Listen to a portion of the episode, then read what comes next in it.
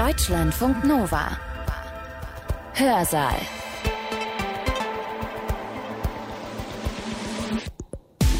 Herzlich willkommen, ich bin Sibylle Salewski. Um ein Haus zu bauen, braucht man viele Dinge. Man braucht eine Fläche, auf die man es stellen kann, und man braucht Materialien, aus denen man es konstruiert. Das Ganze ist enorm energie- und ressourcenintensiv. Und das ist, an Betracht von Erderwärmung und Klimawandel, ein Problem. Aber es gibt Wege, um auch Bauen nachhaltig zu machen. Dürfen wir überhaupt noch neu bauen, wenn wir diese gleiche Fläche eigentlich für Lebensmittelproduktion, für Wald, für was auch immer nutzen können? Der Gebäudebestand muss bis 2045 treibhausgasneutral sein. Also das, was wir bauen, müssen wir so bauen, dass wir möglichst Materialien verwenden, die mit möglichst wenig Primärenergiebedarf hergestellt sind. Dass wir etwas einfach wegwerfen können, das können wir uns nicht mehr leisten. Wir müssen all das, was wir ausbauen, weiterverwenden. Annette Hafner ist Professorin für ressourceneffizientes Bauen an der Ruhr-Universität in Bochum. Und in ihrem Vortrag, den ihr gleich hier bei uns im Hörsaal hört, erklärt sie, wie man für den Klimawandel bzw. gegen den Klimawandel ressourcenschonend bauen kann und was dafür die neuesten Lösungsansätze sind. Sie hat diesen Vortrag auf einer Tagung an der Universität Münster gehalten, die heißt Humboldt hoch N und organisiert hat diese Tagung die Nachhaltigkeitsinitiative der Universitäten in Nordrhein-Westfalen. Und von dieser Tagung haben wir zwei Vorträge heute bei uns im Hörsaal, den von Annette Hafner zum Bauen und noch einen zweiten Vortrag, den ihr im Anschluss hört. Da geht es dann um die Abhängigkeiten und Verflechtungen, die politische Entscheidungen hin zu mehr Nachhaltigkeit so schwierig machen. Aber zuerst einmal hört ihr jetzt den Vortrag von Annette Hafner. Er hat den Titel Bauen für Klimawandel und Ressourcenschonung. Aktuelle Ansätze. Gehalten hat sie ihn am 31. Mai 2022. Wir müssen erstmal den Kontext definieren. Der Kontext ist das Bauen und ich werde mich nicht um die gesamte Nachhaltigkeitsbetrachtung kümmern, sondern dezidiert zwei Punkte herausgreifen, nämlich den Klimaschutz und die Ressourcenschonung, die ich glaube, dass für das Bauen und das nachhaltige Bauen die zentralen Stellschrauben sind. Und dann bin ich fast schon im politischen, wie wir dort herangehen müssen.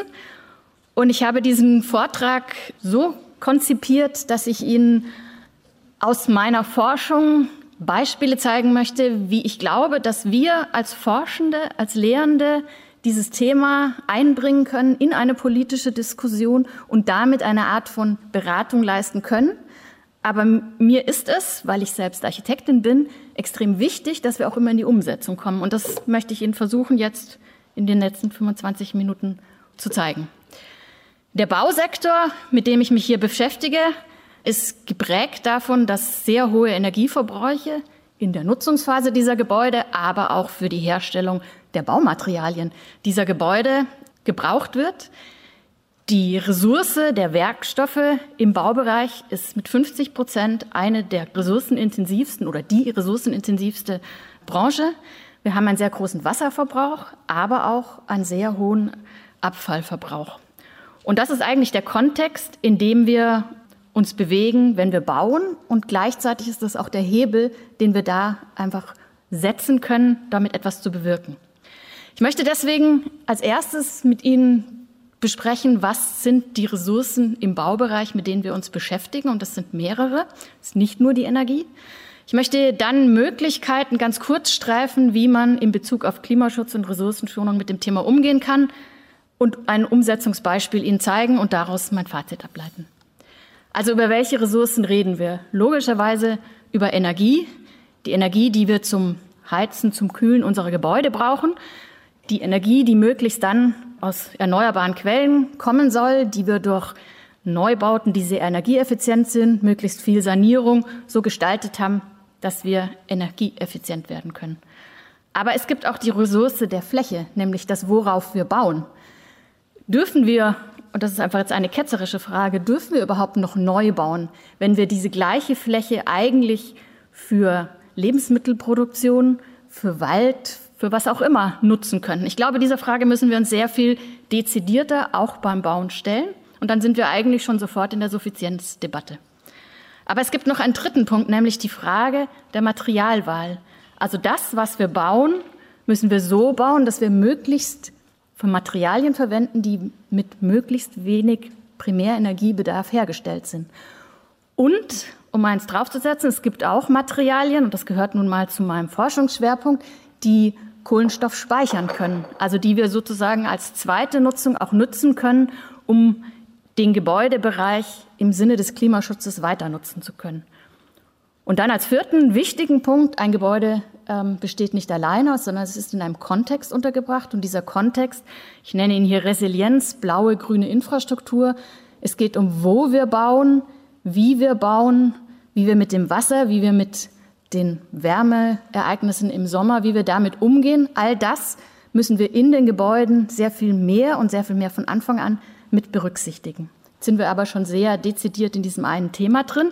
Und dazu kommt jetzt noch, der Klima- oder der Gebäudebestand muss bis 2045 treibhausgasneutral sein. Das heißt, das ist nicht mehr lange hin. Wenn wir nicht Gebäude sofort wieder sanieren wollen, müssen wir eigentlich jetzt so bauen, dass wir schon für 2045 bauen. Was anderes kommt eigentlich nicht in Frage. Das bedeutet, wir brauchen Möglichkeiten, das jetzt zu tun. Und eine dieser Möglichkeiten ist von vornherein und konsequent von der ersten Planung an eine Lebenszyklusbetrachtung, wir sagen oft Ökobilanzierung, damit umzusetzen, um Umweltbelastungen, die über den gesamten Lebenszyklus von Gebäuden stattfinden, bewerten zu können, quantifizieren zu können und daraus hoffentlich eine möglichst gute Lösung ableiten zu können. Heutzutage haben wir uns hauptsächlich über die Nutzungsphase, die Betriebsphase der Gebäude versucht, die energieeffizienter zu gestalten. Aber im Sinne einer Lebenszyklusbetrachtung reicht das nicht aus. Die Nutzungsphase, da konnten und können wir den Energieverbrauch der Gebäude optimieren, reduzieren, möglichst aus erneuerbaren Quellen versuchen umzusetzen. Aber es muss um mehr gehen. Wir brauchen das Mehr und das bedeutet, im ganzen Lebenszyklus mitzudenken, welche Konstruktionen, welche Baustoffe verwenden wir, wie langlebig sind die. Wir wollen Gebäude, die möglichst lange stehen. Wie bauen wir, in welcher Qualität bauen wir, dass diese Dinge auch lange stehen und dass es auch akzeptiert ist, dass diese Gebäude lange stehen. Und dann, wenn sie denn doch abgerissen werden müssen, wie lassen sich diese Gebäude und dann Materialien rückbauen und wieder in den Kreislauf einspielen? Denn ich glaube, dass wir etwas einfach wegwerfen können, das können wir uns nicht mehr leisten. Wir müssen all das, was wir ausbauen, weiterverwenden. Das ist der eine Punkt, der, glaube ich, sehr wichtig ist, den wir im Bauen jetzt internalisieren müssen, diese Themen alle mitzudenken. Ein zweiter Punkt ist, das Bauen im Bestand nach vorne zu bringen. Ich glaube, wir haben ganz unterschiedliche Lösungen. Wir können das heutzutage schon umsetzen. Es ist nicht eine Frage der Wissenschaft, das ist eine Frage des Doings. Wir müssen es einfach machen. Es geht aber nicht, auch nicht nur um das Bauen im Bestand, sondern es geht auch um das Bauen über die einzelnen Gebäude hinaus. In Quartieren denken, Vernetzung einzelner Gebäude in gesamten Stadtvierteln. Ich werde da nachher noch mal drauf eingehen. Und dann, weil es denn mein Forschungsschwerpunkt inzwischen ist, das Bauen mit nachwachsenden Rohstoffen, das Bauen mit Holz, nützen als Möglichkeit, um Klimaschutz und Ressourcenschonung voranzubringen. Auch da wissen wir alle, der Wald speichert Kohlenstoff. Und wenn wir diese Ressource jetzt aus dem Wald nehmen, haben wir den ersten Nutzungskonflikt. Ich bin selbst Mitglied im wissenschaftlichen Beirat Waldpolitik. Also ich diskutiere das sehr oft gegenüber den Biodiversitätsfragestellungen und allem dem, was daran hängt. Aber ich glaube oder ich bin mir sicher, wenn wir sehr gut argumentieren und wenn wir die Zeithorizonte, die unterschiedliche Leute mit dem gleichen Thema verbinden, übereinander bringen, dann sind Konfliktlösungen auch manchmal reine Lösungen. Wir müssen sie nur konkret benennen. Und deswegen versuche ich Ihnen hier das Thema Bauen mit Holz mal im Sinne der Ökobilanzierung darzustellen. Ein Gebäude wird aus Materialien zusammengebaut, es wird genutzt und es wird wieder zerlegt. Wenn ich jetzt mit einer Ressource aus dem Wald arbeite, dann hat die davor Kohlenstoff gespeichert, also hat eine Klimaschutzwirkung entfaltet. Ich entnehme dieses Produkt aus dem Wald, dieser Kohlenstoffspeicher bleibt mir aber erhalten und gleichzeitig kann ein neuer Baum im Wald wachsen. Also ich kann, wenn ich das Narrativ ändere, tatsächlich das Bauen mit nachwachsenden Rohstoffen für den Klimaschutz als eine Möglichkeit weiter nutzen. Natürlich bleibt der Kohlenstoffspeicher nur so lange erhalten, wie das Gebäude auch steht. Das heißt, wenn mein Gebäude abgerissen wird, kann das Material energetisch genutzt werden oder vielleicht noch besser, ich nutze es als Sekundärressource in einem nächsten Gebäude, wie ein Dachbalken in einem sehr alten Dachstuhl, der immer wieder eingesetzt werden konnte. Ich glaube, wenn wir das so weiterdenken, dann können wir ein Thema der Kohlenstoffspeicherung durchaus auch in dem Gebäudesektor mit hineinbringen. Und es gibt noch einen zweiten Punkt. Wir haben unsere Forschung darauf konzentriert, herauszufinden oder haben inzwischen herausgefunden, dass wenn wir normkonform mit aktuellen Daten in Deutschland über Bauprodukte bilanzieren, gibt es eine Art Substitutionspotenzial, was entsteht, wenn ich mit weniger energieintensiv hergestellten Bauprodukten, unter anderem auch Holz, arbeite oder hauptsächlich mit Holzgebäuden. Und wir haben dazu Forschungsprojekte gemacht gehabt, nicht wir alleine, sondern zusammen mit dem Thünen-Instituts für Holzforschung, die auch in der nationalen Treibhausbilanzierung den Landnutzungssektor bilanzieren, um diese Themen auf nationaler Ebene abbilden zu können. Also die Frage zu stellen, hat denn, wenn wir vermehrt in Holz bauen würden, sagen wir jetzt mal nur im Neubau, hätte das einen Einfluss im Rahmen der nationalen Klimaschutzdebatten und wie hoch wäre der und was heißt das für die Ressourcennutzung? Und dafür meine ich, ist die Wissenschaft dann sehr wichtig, weil es, wir müssen da ein evidenzbasiertes System aufbauen, was in einer Verknüpfung in Teilen schon vorhandener Datensätze ähm, und der Zusammenführung. Und das ist meiner Meinung nach das, was dann die Nachhaltigkeit auch tut, interdisziplinär versuchen, über das Gleiche zu reden und Daten miteinander so zu verknüpfen, dass wir eine Aussage treffen können, die vielleicht die Politik dann hören möchte oder auch nicht. Also in diesem Fall haben wir Baustoff-Ökobilanz-Datensätze, aktuelle aus Deutschland, die verifiziert sind, genutzt, daraus Ökobilanzen von Gebäuden, immer ein funktionales Äquivalent, das gleiche Gebäude in der einen oder in der anderen Bauweise gerechnet. Wir haben sehr viele Gebäude gerechnet, sehr unterschieden, ob es Wohnungsbau, Nichtwohnungsbau, landwirtschaftliches Bauen waren, haben danach uns angeschaut, es gibt statistische Daten des Statistischen Bundesamts zu welche Produktionsstatistik, welche Außenhandelsstatistik an Halbwaren, Holzhalbwaren, andere Waren dahinter liegt um dann sagen zu können, der Durchschnitt in Deutschland wird so gebaut und das zu verknüpfen mit einem Wenn-Szenario, was wäre, wenn wir statt 1,5 Prozent der Mehrfamilienhäuser in Holz 15 Prozent der Mehrfamilienhäuser in Holz bauen würden. Und wenn wir das sofort machen würden oder vielleicht auch erst in zehn Jahren. Wir haben uns auf Prognosen dort des BBSR zurückgezogen, um nicht zu viel, wenn, dann Prognosen zu machen. Und gerechnet, im Endeffekt hat es mein Kollege in dem Wood Carbon Monitor. Dieser Wood Carbon Monitor ist dafür da, dass er für die nationale Treibhausgasberichterstattung nach den Regeln des IPCC dies für Deutschland, für den Landnutzungssektor, nämlich für die Holzhalbwaren, machen kann. Und aus diesen Ergebnissen heraus konnten wir sagen, ja, es macht einen Einfluss. Es ist eine mögliche Stellschraube, die wir nutzen können, um daraus für den Klimaschutz sofort Veränderungen zu erzeugen. Jetzt sind wir aber immer noch in der Theorie. Wir wissen zwar, wir können, aber wir haben es noch nicht getan.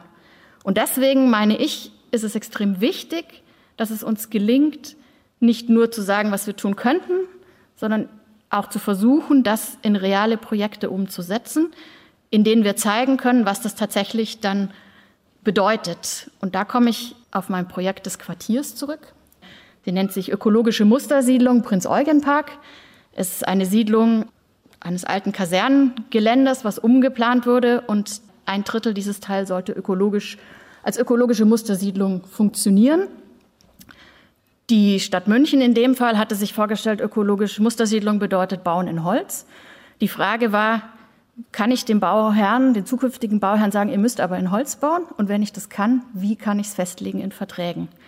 Darin haben wir sozusagen mit der Stadt gemeinsam eine Konzeptausschreibung für diese acht Grundstücke dann gemacht, um festzulegen, dass es auch nicht nur um Holzbau geht, sondern auch um eine Frage, wer darf da bauen und wie groß dürfen diese Wohnungen sein, die gebaut werden und welche zusätzlichen, ist ja eine Konzeptausschreibung, zusätzlichen ökologischen Anreize würden die zukünftigen oder potenziellen Bauherren diesem Grundstück geben.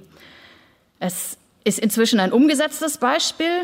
Wir haben dort acht Grundstücke, fast 600 Wohnungen, 12.000 Tonnen Kohlenstoff gespeichert, nur im Tragwerk. Und zwei Drittel davon sind sozialer Wohnungsbau.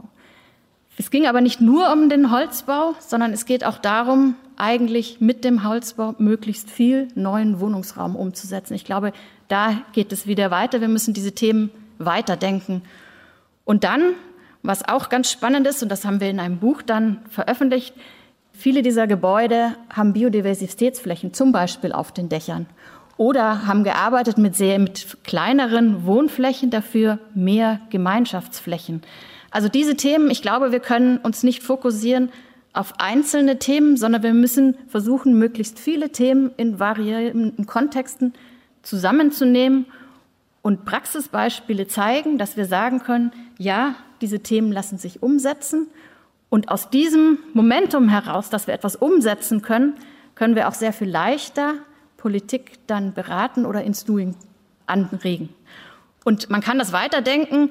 In der Klimadebatte argumentieren wir im Augenblick zum Beispiel über die Fläche, die neu bebaut wird, wie viel Substitutionspotenzial, also Treibhausgaseinsparpotenzial sofort umsetzbar wäre und wie viel Speicherpotenzial zusätzlich wäre. Und wenn Sie sich jetzt anschauen, wie viele Siedlungen wir heute noch neu bauen, dann wäre das eine Stellschraube, die sofort umsetzbar wäre. Wir können auch quantifizieren, wie viel mehr an Ressource aus dem Wald dazu notwendig ist. Und ich kann Ihnen auch sagen, die ist im Augenblick vorhanden. Was bedeutet das? Ich glaube, wir müssen uns sehr viel mehr um die Frage des Wie-Bauens kümmern. Wir müssen aber das Thema noch einen Schritt weiter denken, indem wir uns fragen, was bauen wir ein, damit wir keine zukünftigen Schadstoffe einbauen, damit wir die Ressourcen, die wir verbaut haben, zukünftig auch dann noch weiter nutzen können. Wir müssen uns dann die Frage stellen, haben wir diese Ressourcen zum Teil auch regional vorhanden. Und weil ich eben Mitglied des Wissenschaftlichen Beirats Waldpolitik bin, haben wir das diskutiert. Und ja, in den nächsten 10 bis 20 Jahren haben wir mehr als genug Wald hier in Deutschland, der in die Ernte kommt. Und wir können sehr gut diese Dinge ganz kurzfristig umsetzen. Langfristiger müssen wir vielleicht anders agieren. Aber das ist ja dann die nächste Diskussionsschiene. Ich glaube, wir müssen auch die Zeithorizonte hier ganz klar auseinanderdividieren. Das Thema Recycling, Rückbau, Trennbarkeit, Weiterdenken, das glaube ich ist etwas, was wir jetzt oder was ich für mich übernommen habe in die Lehre, dass wir das den jungen Leuten mitgeben, dass es für sie ganz klar ist, dass sie diese Dinge mitdenken müssen, wenn sie in die Praxis kommen. Und ich glaube, das Thema Flächeneffizienz, also dass wir nicht nur in CO2-Emissionen pro Quadratmeter denken, sondern auch in CO2-Emissionen pro Person, ist, glaube ich, eine ganz wichtige Stellschraube, die wir angehen müssen, um die Diskussion in eine andere Richtung auch zu lenken. Und ich glaube, das Thema Nachverdichtung, Sanierung, Aufstockung ist für den Baubereich ein sehr wichtiger Stellschraube, auf die wir sehr vermehrt ein wirken müssten. Komme ich zu meinem Fazit. Bauen ist meiner Meinung nach ein sehr wichtiger Beiträger zu Klimaschutzzielen, die wir heutzutage umsetzen können. Aber uns muss klar sein, wir haben nun mal einen gesetzlichen Vorgaben und das bedeutet, wenn wir das sehr ernst meinen, all das, was wir jetzt bauen, muss diesen Klimaschutzzielen im Jahr 2045 entsprechen. Und ich glaube, wir sollten sehr viel weiter gehen, das Thema Bestand und Denken im Quartiersmaßstab ins Zentrum zu rücken und uns, obwohl es einfacher ist, über den Neubau nachzudenken, uns mit den sehr viel komplexeren Themen auseinandersetzen und diese Themen in den Fokus stellen, auch in den Fokus unserer Forschung, zumindest im Baubereich. Und zu guter Letzt glaube ich, dass ich Ihnen jetzt hier zeigen konnte, dass wir Rahmenbedingungen haben, die wir nutzen können und müssen – und dass es aber im Zentrum darum gehen muss, dass wir eine gute Gestaltung haben Und nur mit guter Gestaltung kann es uns gelingen, dass diese Gebäude auch langfristig stehen, egal aus welchem Material sie sind und egal wie wir sie energieeffizient gestaltet haben. Letzten Endes muss im Zentrum der Nutzer, die Bewohner stehen, die ein Gebäude nutzbar machen. Und deswegen glaube ich, dass eine gute Gestaltung einen sehr wichtigen Beitrag dazu leisten kann und heutzutage etwas noch in den, zumindest in der technischen Diskussion, in das Hintertreffen gerät. Vielen Dank. Das war die Ingenieurswissenschaftlerin Annette Hafner über ressourcenschonendes Bauen. Sie hat diesen Vortrag auf einer Tagung gehalten, der Tagung Humboldt Hoch N, die organisiert worden ist von der Nachhaltigkeitsinitiative der Universitäten in Nordrhein-Westfalen. Und von dieser Tagung hört ihr jetzt einen zweiten Vortrag, und zwar von Manfred Fischedick. Manfred Fischedick ist Nachhaltigkeits- und Transformationsforscher und er hat als Autor mitgeschrieben am siebten Klimabericht des IPCCs, des Intergovernmental Panel on Climate Change. Es geht in seinem Vortrag auch unter anderem um das, was in diesem Bericht steht. Weil wir so wenig Zeit haben, bevor die Temperaturen noch stärker ansteigen und die Folgen des Klimawandels noch katastrophaler werden, ist es so schwierig, Entscheidungen zu treffen und politische Lösungen zu finden, um unser Leben nachhaltiger zu gestalten. Wie solche Lösungsansätze aussehen könnten, das erfahrt ihr gleich. Manfred Fischedicks Vortrag hat den Titel Spannungsfelder und Konflikte am Beispiel der Umsetzung der Klimaschutzziele. Mögliche Lösungsansätze. Lassen Sie mich einsteigen. Noch mal ganz kurz würde ich Sie mitnehmen in die Klimaschutzherausforderungen. Das sind jetzt Grafiken, die ersten, die Sie in dieser oder anderen Form schon gesehen haben, die aber auch nochmal hilfreich sind, um dann doch den Handlungsdruck, vor dem wir stehen, ein Stückchen weit ableiten zu können. Und darauf will ich in meinem Vortrag eben auch eingehen. Wir haben es nicht nur mit Konflikten zu tun, mit der Komplexität von äh, politischen, aber auch gesellschaftlichen Entscheidungen, sondern eben auch mit Zeitkonstanten. Und der Frage, wie überwinden wir die vielen Zeitkonstanten eben in Richtung äh, von Lösungsbeiträgen. Was Sie hier links sehen, ist die Entwicklung der Konzentration der Treibhausgase in der Atmosphäre, so ein bisschen geglättet die Kurve, aber sie steigt an, die Konzentration. Und das ist eben das, was den Klimawandel voranbringt und dafür sorgt, dass die Weltmitteltemperatur in den letzten Jahren, Jahrzehnten gestiegen ist. Und wie viel ist sie gestiegen? Ziemlich genau seit Beginn der Industrialisierung so zwischen 1,1 und 1,2 Grad Celsius. Das kann man empirisch messen. An 50 immer gleichen Messstationen weltweit macht man das seit Beginn der Industrialisierung. Also das ist, glaube ich, solides, robustes Wissen. Wenn man jetzt historisch zurückgeht in die letzten 2000 Jahre, dann wird das Wissen schon ein bisschen wackeliger, aber auch da versucht man natürlich mit Modellrechnungen dann diese Weltmitteltemperatur zu rekonstruieren. Und daraus ist diese Kurve entstanden, die sich auch Hockeystick-Kurve nennt, weil es im Grunde so ein umgekehrter Hockeyschläger ist. Sie sehen quasi den, die Schlagfläche, die nach oben geht in den letzten 150 Jahren. Das ist eben der Anstieg der Weltmitteltemperatur seit Beginn der Industrialisierung. Und äh, dieser Anstieg unterscheidet sich eben sehr, sehr dramatisch von dem, was wir in den letzten 2000 Jahren hatten. Und die Kurve hätte man auch 10.000 Jahre zurückzeichnen können.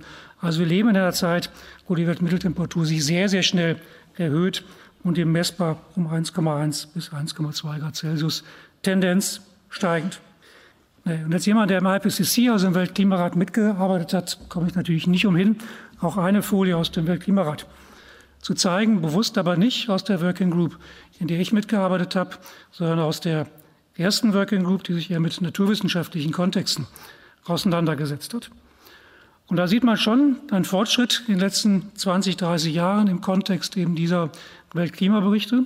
Heute sind sich die Klimawissenschaftler nicht nur einig, sondern äh, sie behaupten sogar zweifelsfrei nachweisen zu können, dass der Klimawandel, den wir beobachten können, menschengemachten Ursprungs ist, also dass wir als Menschen damit was zu tun haben.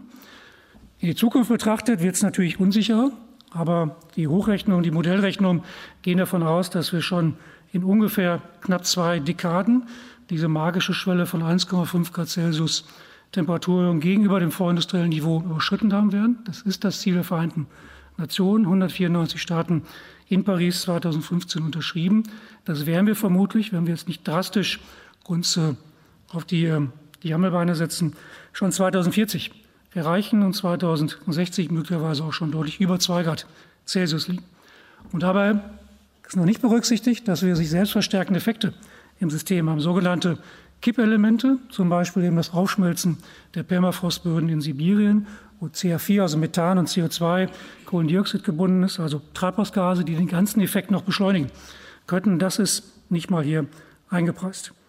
Und die Quintessenz ist im Grunde der Handlungsdruck, vor dem wir stehen, der eben heißt, man muss was in Richtung Klimaschutz tun, komme ich gleich darauf zu sprechen, aber eben auch in Richtung Klimaanpassung etwas zu tun. Und das ist, glaube ich, neu, auch in den letzten ein, zwei Dekaden verstärkt auf die Agenda gekommen, weil, glaube ich, das Wissen mittlerweile groß genug ist, dass die Temperaturveränderungen so drastisch sein werden, dass wir ohne Anpassungsmaßnahmen nicht werden auskommen können.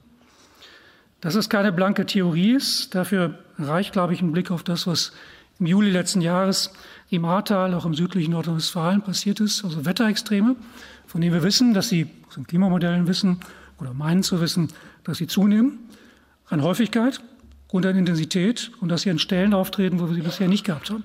Und das genau ist im Juli letzten Jahres passiert. Im Ahrtal mit Schäden von etwa 30 Milliarden Euro, also ökonomisch auch große Schäden. Und wir müssen uns mit großer Wahrscheinlichkeit eben darauf einstellen, dass das häufiger passieren wird und die Intensität eben zunehmen wird. Das war eine große Herausforderung. Wir haben es ja heute mit dem Nachhaltigkeitsthema zu tun. Insofern ist mir auch wichtig, das Klimaschutzthema, auch wenn es vielleicht eine besonders große Herausforderung ist, aber doch nochmal einzubetten in den breiteren Nachhaltigkeitskontext. Und es ist richtig, die Definition ist schwierig, da bin ich völlig äh, bei. Es gibt unterschiedliche Lesarten.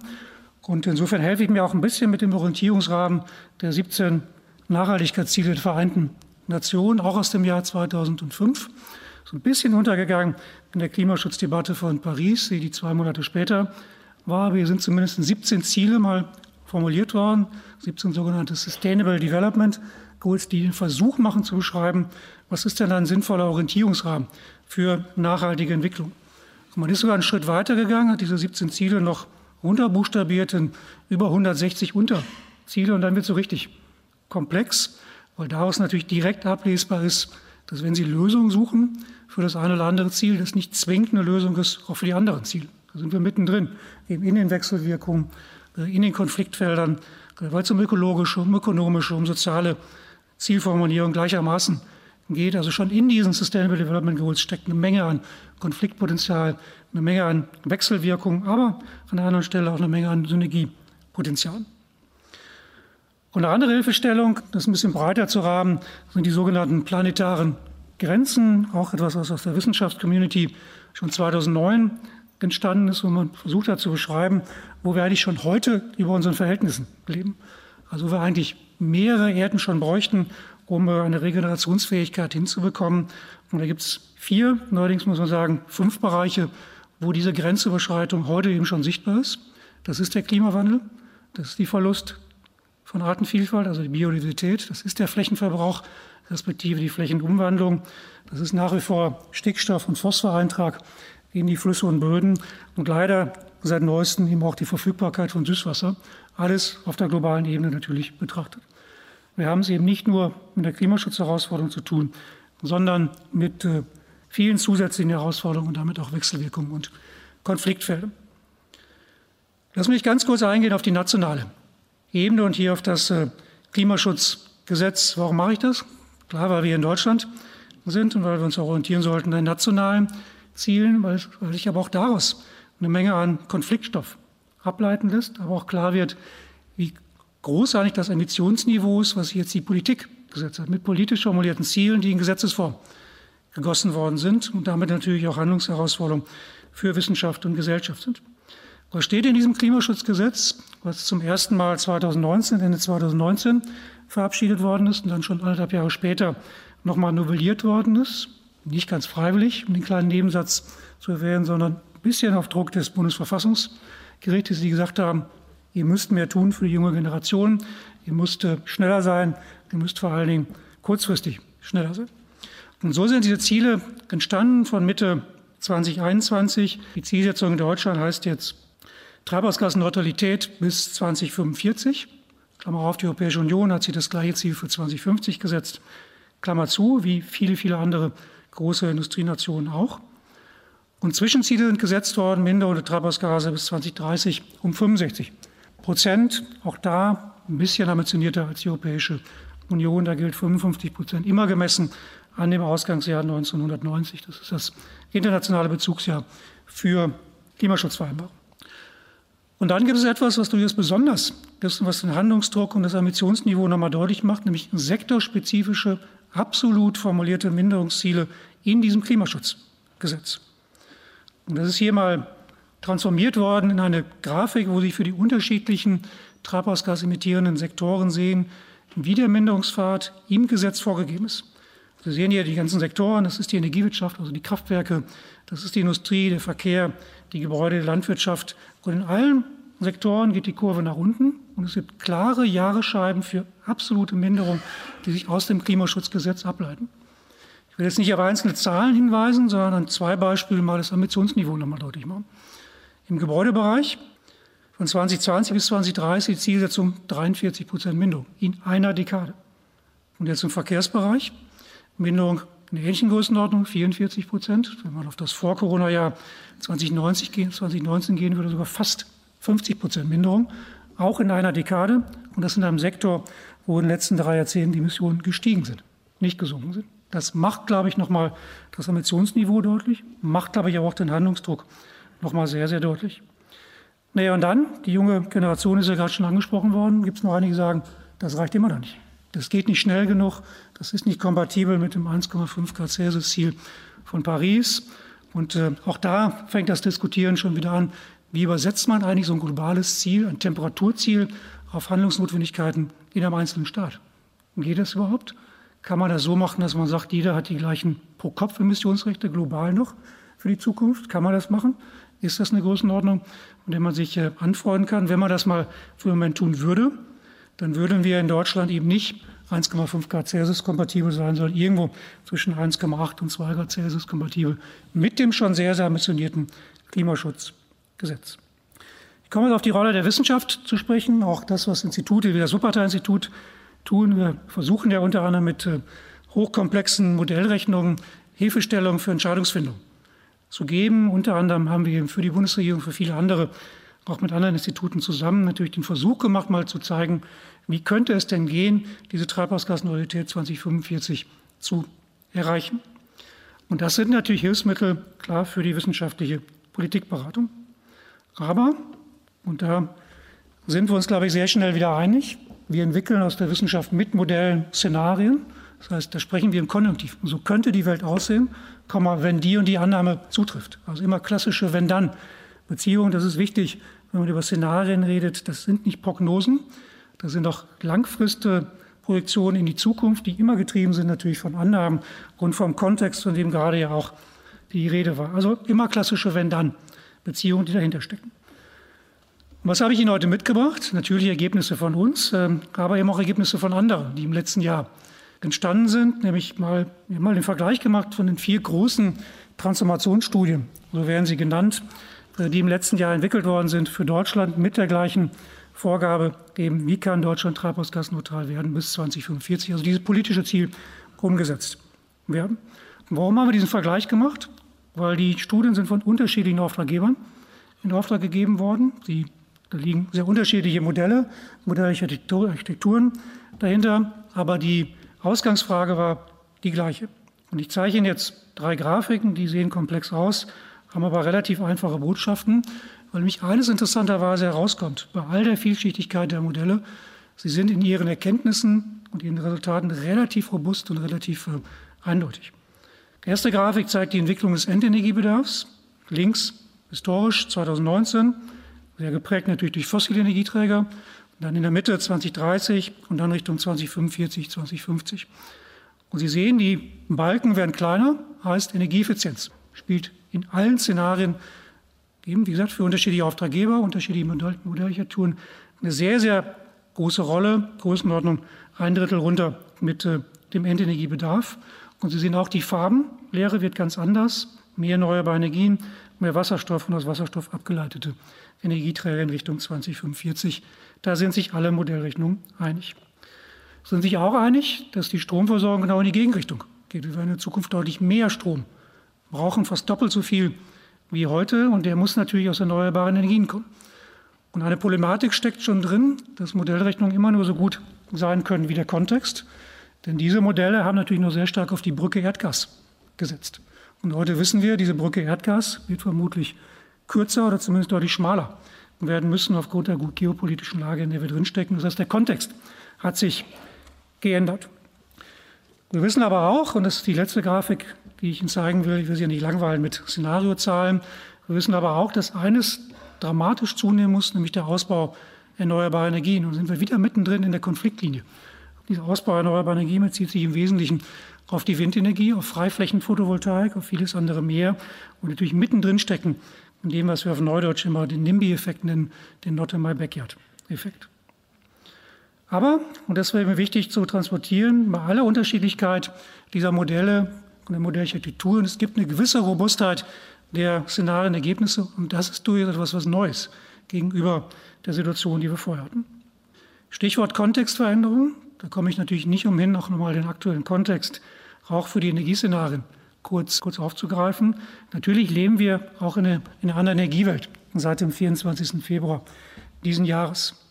Wir haben bis zum 24. Februar sehr stark national wie international über klimapolitische Ziele diskutiert, auf den internationalen großen Klimakonferenzen. Wir haben europäisch den European Green Deal, der auch sehr stark klimapolitisch motiviert ist. Wir haben den Koalitionsvertrag der, der Ampelregierung, sehr starke Akzente in Richtung Klimapolitik setzt.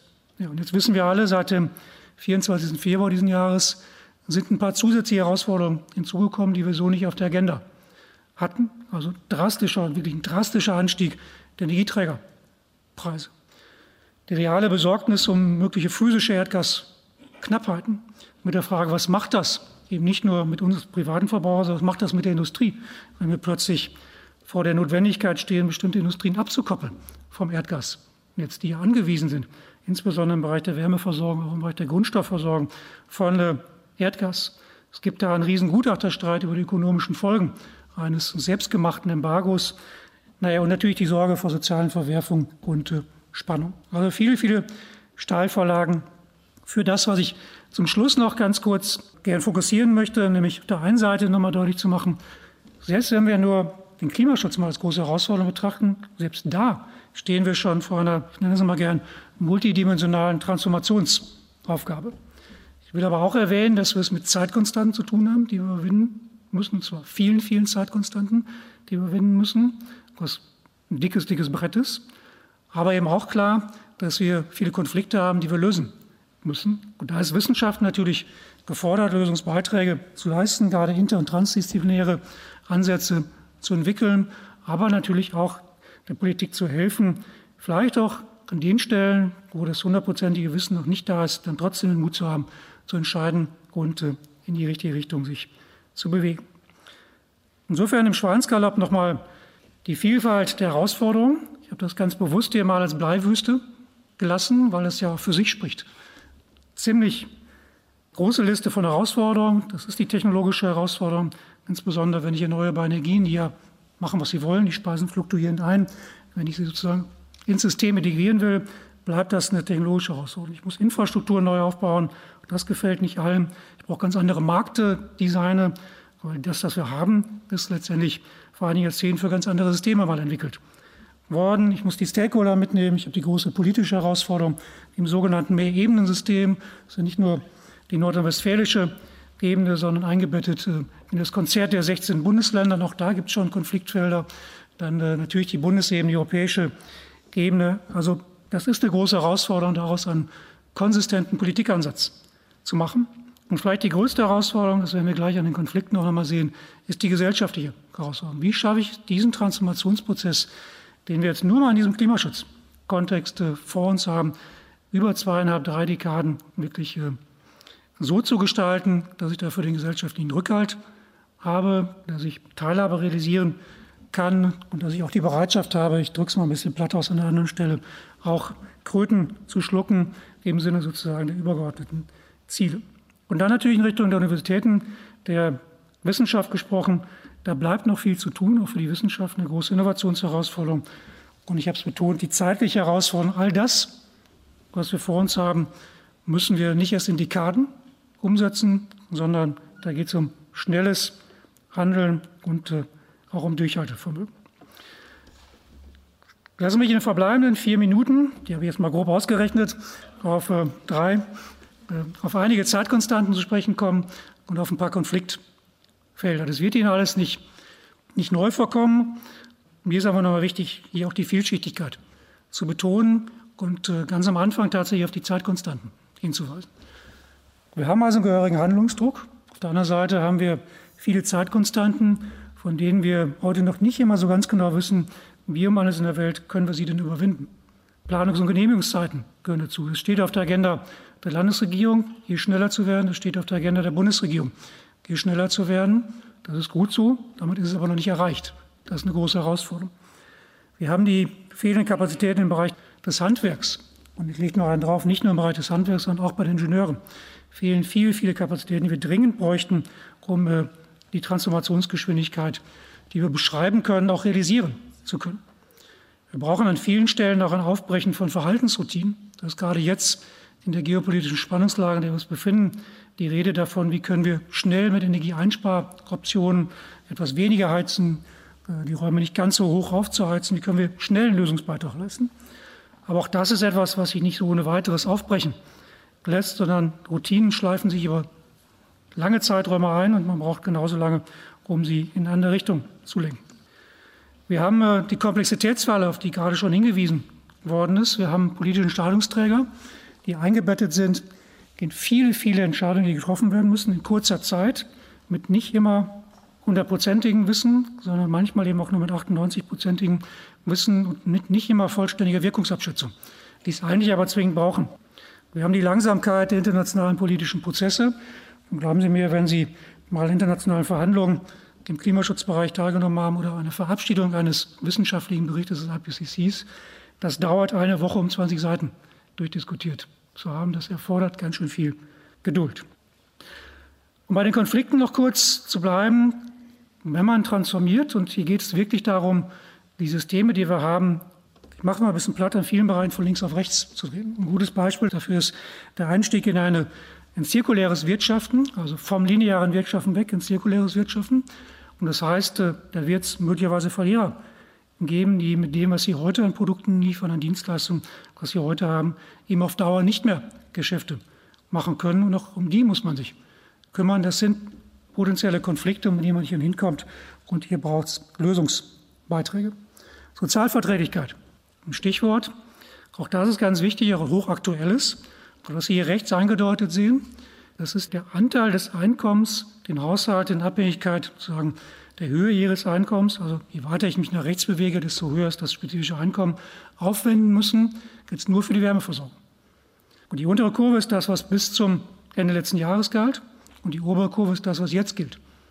Und Sie sehen, da gibt es bestimmte Haushaltskategorien, wo wir heute schon deutlich jenseits der 10 Prozent des Einkommens liegen, die ihm ausgegeben werden müssen für die Wärmeversorgung. Da ist natürlich sozialer Sprengstoff drin, da sind Konfliktfälle drin, äh, die man lösen könnte. Klammer auf, vielleicht hätte man da schon etwas lösen können, wenn man gerade in den Haushalten früher mit dem Sanieren angefangen wäre, als das in der Realität der Fall gewesen wäre. Dann hätten wir die Problematik in der Schärfe möglicherweise nicht. Teilhabe habe ich schon darauf hingewiesen, will ich gar nicht vertiefen. Wir müssen, glaube ich, tatsächlich eine gerechte Lastenteilung haben. Wir brauchen aber auch die Möglichkeit, dass wir die Menschen beteiligen.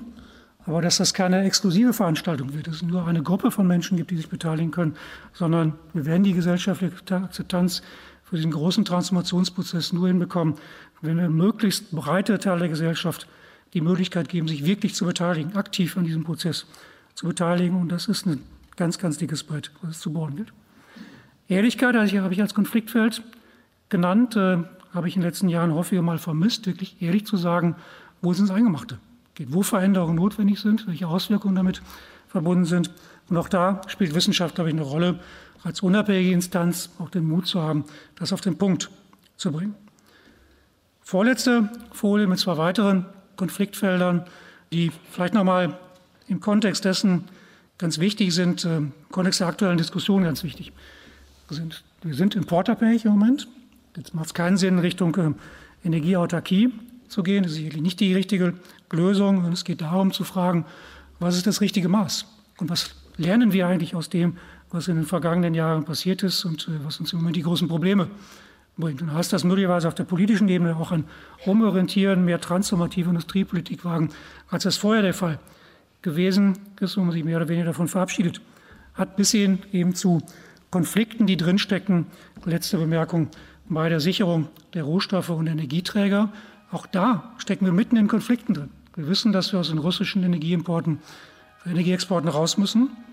Aber wir laufen mitten rein in Importe aus Katar, aus Nigeria, aus Ägypten, Frackinggas aus den USA. Auch das mit Spannungsfeldern und Konflikten verbunden. Also insofern gibt es auch da viele, viele Konflikte. Und ich denke, Rolle von Wissenschaft ist mitzuhelfen, diese Konflikte zu identifizieren. Das war mein Part heute. Lösungsbeiträge mache ich beim nächsten, beim nächsten Mal, wenn ich die nächsten 20 Minuten habe und mitzuhelfen, die Politik eben in die Lage zu versetzen, dann auf einer solideren Wissensbasis Entscheidungen zu treffen, aber sicherlich nicht auf einer Basis, ist mir noch wichtig zum Schluss zu, zu betonen, wo wir hundertprozentiges Wissen haben, das können wir nicht haben, sondern ich nehme mal, nimm mal den Begriff, auch wenn er gerade problematisiert worden ist, robusteres Wissen zu haben als bisher, um auf dieser Basis Entscheidungen treffen zu können, aber immer im Bewusstsein, dass äh, das möglicherweise eben keine, kein vollkommenes Wissen ist und dass man sich auch irren kann. Aber ich denke, der Handlungsdruck, den wir heute ableiten können, ist in vielen, vielen Kontexten, der ähm, ist so groß, dass äh, das Doing gefordert ist, um die Begriffe von Michael Hoch nochmal zu verwenden und äh, nicht das Abwarten. Das ist, was wir tun sollten. In diesem Sinne, vielen Dank für die Aufmerksamkeit. Das war der Ingenieurswissenschaftler Manfred Fischedig. Sein Vortrag hatte den Titel Spannungsfelder und Konflikte am Beispiel der Umsetzung der Klimaschutzziele mögliche Lösungsansätze. Er hat diesen Vortrag am 31. Mai 2022 an der Universität Münster gehalten, und zwar auf der Tagung Humboldt Hoch N. Organisiert wurde diese Tagung von der Nachhaltigkeitsinitiative der Universitäten in Nordrhein-Westfalen. Deutschlandfunk Nova. Hörsaal. Jeden Sonntag neu auf deutschlandfunknova.de und überall, wo es Podcasts gibt. Deine Podcasts.